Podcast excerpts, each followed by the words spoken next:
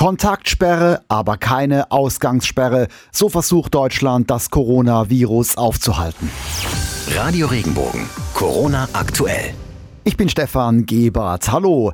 Nach wie vor kann jeder zum Einkaufen gehen, zum Arzt oder zur Apotheke, zur Arbeit, wenn Homeoffice nicht möglich ist. Außerdem darf jeder raus an die frische Luft gehen, aber eben nur allein oder zu zweit. Die Politik lobt, dass die meisten Bürger an die Kontaktbeschränkungen sich halten, aber die Polizei kontrolliert auch, vor allem da, wo man sich sonst trifft. Bei Verstößen drohen bis zu 25.000 Euro Strafe weil es immer noch zu viele Menschen gibt, die nicht so recht an die Gefahren der Epidemie glauben wollen. Warum das so ist, erklärt uns die Kinder- und Jugendpsychologin Silvia Schneider. Für viele ist die, diese Corona-Krise zu weit weg. Sie sind vielleicht noch nicht genügend davon betroffen, haben nicht im direkten Umfeld äh, Betroffene, wo auch äh, vielleicht schwere Verläufe da aufgetreten sind. Und das führt dazu, dass man denkt, na ja, ich bin nicht betroffen, das ist noch weit weg. Und das führt dazu, dass einfach die Risikoeinschätzung eine andere ist, auch wenn dieser Virus nicht sichtbar ist, er ist im Anrollen und die Zahlen sprechen ja momentan sehr klar dafür, dass das radikal jetzt hochgeht und dass äh, in den nächsten Tagen jeder irgendwo im engeren Umfeld jemand hat, der davon betroffen ist. Das Robert Koch Institut hat die Bundesbürger noch einmal eindringlich zum Abstand halten aufgerufen. RKI-Präsident Lothar Wieler begrüßte am Vormittag in Berlin die gestern verhängten Kontaktverbote. Abstand halten ist das Gebot der Stunde. Das Virus kann nur von Mensch zu Mensch übertragen werden. Und darum ist das die ganz, ganz wichtige Maßnahme. Ob bei Eltern, Beschäftigten oder Selbstständigen, die Corona-Epidemie bestimmt den Alltag und verursacht Existenzängste. Die Wirtschaft steht vor einem massiven Abschwung. Bedroht sind Konzerne und Kleinunternehmen. Jetzt will der Staat mit einem beispiellosen Gesetzespaket Rettungs- und Schutzschirme aufspannen. Das Kabinett will das Paket heute auf den Weg bringen. Diana Kramer berichtet. Kleinere Firmen, Solo-Selbstständige und freie Berufsgruppen sollen mit bis zu 50 Milliarden Euro unterstützt werden. Für Großkonzerne gibt es Kredite und notfalls auch das Angebot einer staatlichen Beteiligung. Und auch Mietern soll unbürokratisch geholfen werden. Wer seine Miete nicht zahlen kann, weil er aktuell kein Einkommen hat, soll für Kündigung geschützt werden. Solo-Selbstständige und Firmen mit bis zu fünf Beschäftigten sollen einmalig bis zu 9000 Euro erhalten können die nicht zurückgezahlt werden müssen. Für Firmen mit bis zu 10 Beschäftigten gibt es maximal 15.000 Euro. Betriebe mit bis zu 50.000 Beschäftigten sollen bis zu 30.000 Euro bekommen können. Womit können mittlere und kleine Unternehmen jetzt rechnen? Abgesehen von den Rettungspaketen, die der Bund in dieser Woche schnürt, ist vor allem die Kreditanstalt für Wiederaufbau, kurz KfW, auf die Anfragen der Firmen und Einzelunternehmen gut vorbereitet. Bei Unternehmen, die zum Beispiel länger als fünf Jahre am Markt sind, auch Einzelunternehmen, übernimmt die KfW bis zu 90 Prozent des Risikos der Bank. Das heißt, das erhöht die Chance auf einen Zugang zu schnellen Krediten erheblich. Und die KfW ist da in enger Abstimmung mit den großen deutschen Bankhäusern den Hausbanken der Unternehmen wie der Deutschen Bank, den Sparkassen oder den Volksbanken, Raiffeisenbanken. Was wir auch beobachten, ist, dass Firmen die Corona-Krise ausnutzen. Das bekannte Schlosshotel Götzenburg im Kreis Heilbronn schließt wegen Corona und entlässt deshalb angeblich alle Mitarbeiter. Die Gewerkschaft vermutet aber, dass der Hotelier die 15 Mitarbeiter schlicht loswerden will, weil die Umsätze nicht mehr gut waren. Gestern Abend hat uns Kanzlerin Merkel noch die Regeln vorgelesen, an die wir uns alle halten müssen. Dann hat sie sich selbst in Quarantäne begeben, weil ihr Arzt positiv auf Corona getestet worden war.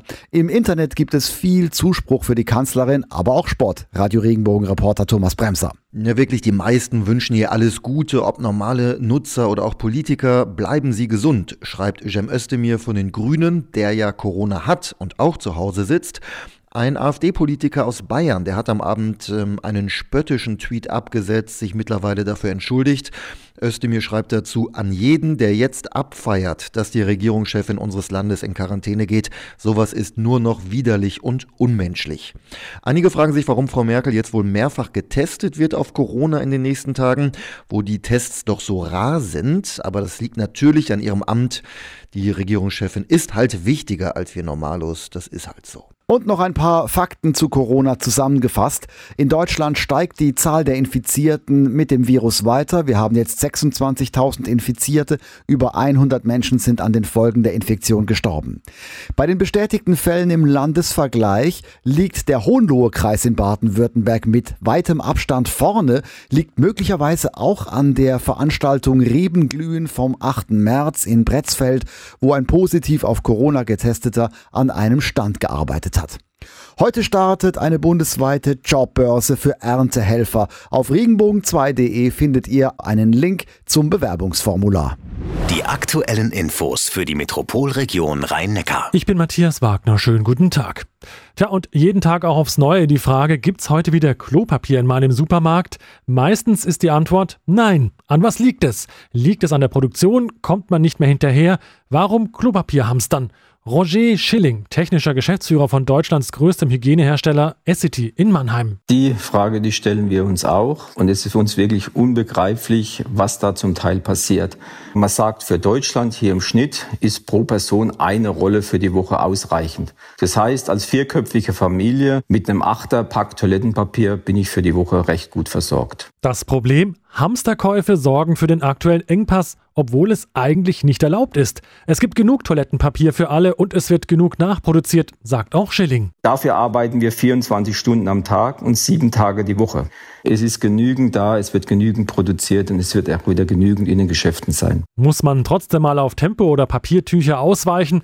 Da ist aber eins dabei zu beachten. Papiertaschentücher und Küchentücher sind nassfest ausgerüstet. Das heißt, sie sollen einen gewissen Widerstand gegen Wasser bieten und sich dort nicht auflösen. Deshalb auf keinen Fall in die Toilette werfen, denn das führt zu Verstopfung. Ja, und das will keiner. Die Produktion läuft in Mannheim auf Hochtouren. Es wird täglich die doppelte Menge an Klopapier produziert als normal.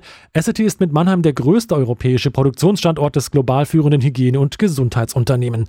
Und mehr zum Thema Corona bei uns auf regenbogen.de. Die aktuellen Infos für Baden und die Pfalz. Ich bin Lars Brune, guten Tag. Nichts geht mehr in den Mercedes-Benz-Werken in der Region. Wegen der Corona-Krise stehen die Bänder still, zum Beispiel in den Werken in Rastatt, Gaggenau und in Wörth. Ralf Köhler von der IG Metall. Für die nächsten zwei Wochen gilt eine sogenannte Blockpause. Die Mitarbeiter bleiben in dieser Zeit zu Hause, bringen dafür anteilig Urlaub und Zeitguthaben ein. Das heißt, bei voller Bezahlung erfolgt eine Freistellung. Sollte sich die Corona-Lage auch in zwei Wochen nicht gebessert haben, stellen die Werke auf Kurzarbeit um. Solidarität wird in diesen Tagen großgeschrieben. Fast überall in der Region schließen sich Menschen zu Initiativen zusammen, um für Ältere und Kranke einkaufen zu gehen und Besorgungen zu erledigen. In Karlsruhe hat heute die KSC Nachbarschaftshilfe begonnen. Vereinsmitarbeiter und Fans gehen auf Einkaufstour für Risikogruppen, die wegen Corona das Haus möglichst nicht verlassen sollen. Was ganz anderes macht Lotte Weber aus Karlsruhe. Eigentlich hat sie eine Firma, die alte Pfannen neu beschichtet, doch im Moment näht Lotte Weber Behelfsschutzmasken für Krankenhäuser. Jetzt haben wir uns zusammengesetzt. Ich habe alte Tischdecken, alte Bettwäsche, die Tochter, die Enkeltochter und ich. Wir sind am Küchentisch und nähen Schutzmasken. Und wir haben schon noch einige fertig. Die nächsten Tage, statt auf der Couch liegen, werden wir Masken nähen. Auch die Lebenshilfe braucht Schutzmasken für die Betreuung von Menschen mit Behinderung. Infos dazu gibt's unter Hashtag Karlsruhe näht. Alles zu Corona in Ihrer Region auf regenbogen.de. Die aktuellen Infos für Südbaden. Ich bin Ruth Engelhardt. Guten Tag. Viele Familien fragen sich, was mache ich, wenn mein Kind Halsweh, Schnupfen oder Husten hat? Ab wann soll ich zum Kinderarzt? In Freiburg versucht die Praxis Goris Neureiter und Renate Steiner möglichst viele Fragen am Telefon zu klären und besorgte Eltern zu beruhigen. Falls aber doch ein begründeter Verdacht vorliegt, testet die Praxis in bestimmten Fällen selbst. Renate Steiner. Wenn der Verdacht gestellt wurde, dass ein Abstrich tatsächlich notwendig ist auf die Virusinfektion, dann lassen wir die Eltern mit dem Kind vor unserer Praxis kommen mit Auto, legen ein Abstrichröhrchen bereit und leiten dann die Eltern vom Balkon aus an, wie sie den Abstrich, in dem Fall einen Rachenabstrich, beim Kind durchzuführen haben. Unter strengsten Sicherheitsvorkehrungen wird der Test mehrfach verpackt und ins Labor geschickt. Weil der Arbeitsaufwand rund um das Coronavirus extrem groß ist, werden aber auch in der Kinderarztpraxis manche Termine verschoben. Ist es jetzt eine Gebärmutterhalskrebsimpfung, kann man das im Moment äh, absagen oder ist es sogar gut, das abzusagen? Ansonsten gibt es aber auch Termine wie Vorsorgeuntersuchungen, wo wir nicht wissen, wie wir das nachher in einem halben Jahr, wo ja wieder neue Termine dazukommen, wie wir das dann sonst bewältigen sollen. Diese Termine finden weiterhin statt, aber wir versuchen es einfach zu minimieren. Grundsätzlich werden gesunde und kranke Patienten aber zu unterschiedlichen Zeiten einbestellt. Infos und aktuelle Entwicklungen zum Coronavirus in Ihrer Region gibt's auch auf regenbogen.de. Radio Regenbogen. Corona aktuell. Wenn dir der Podcast gefallen hat, bewerte ihn bitte auf iTunes und schreib vielleicht einen Kommentar. Das hilft uns sichtbarer zu sein und den Podcast bekannter zu machen. Dankeschön.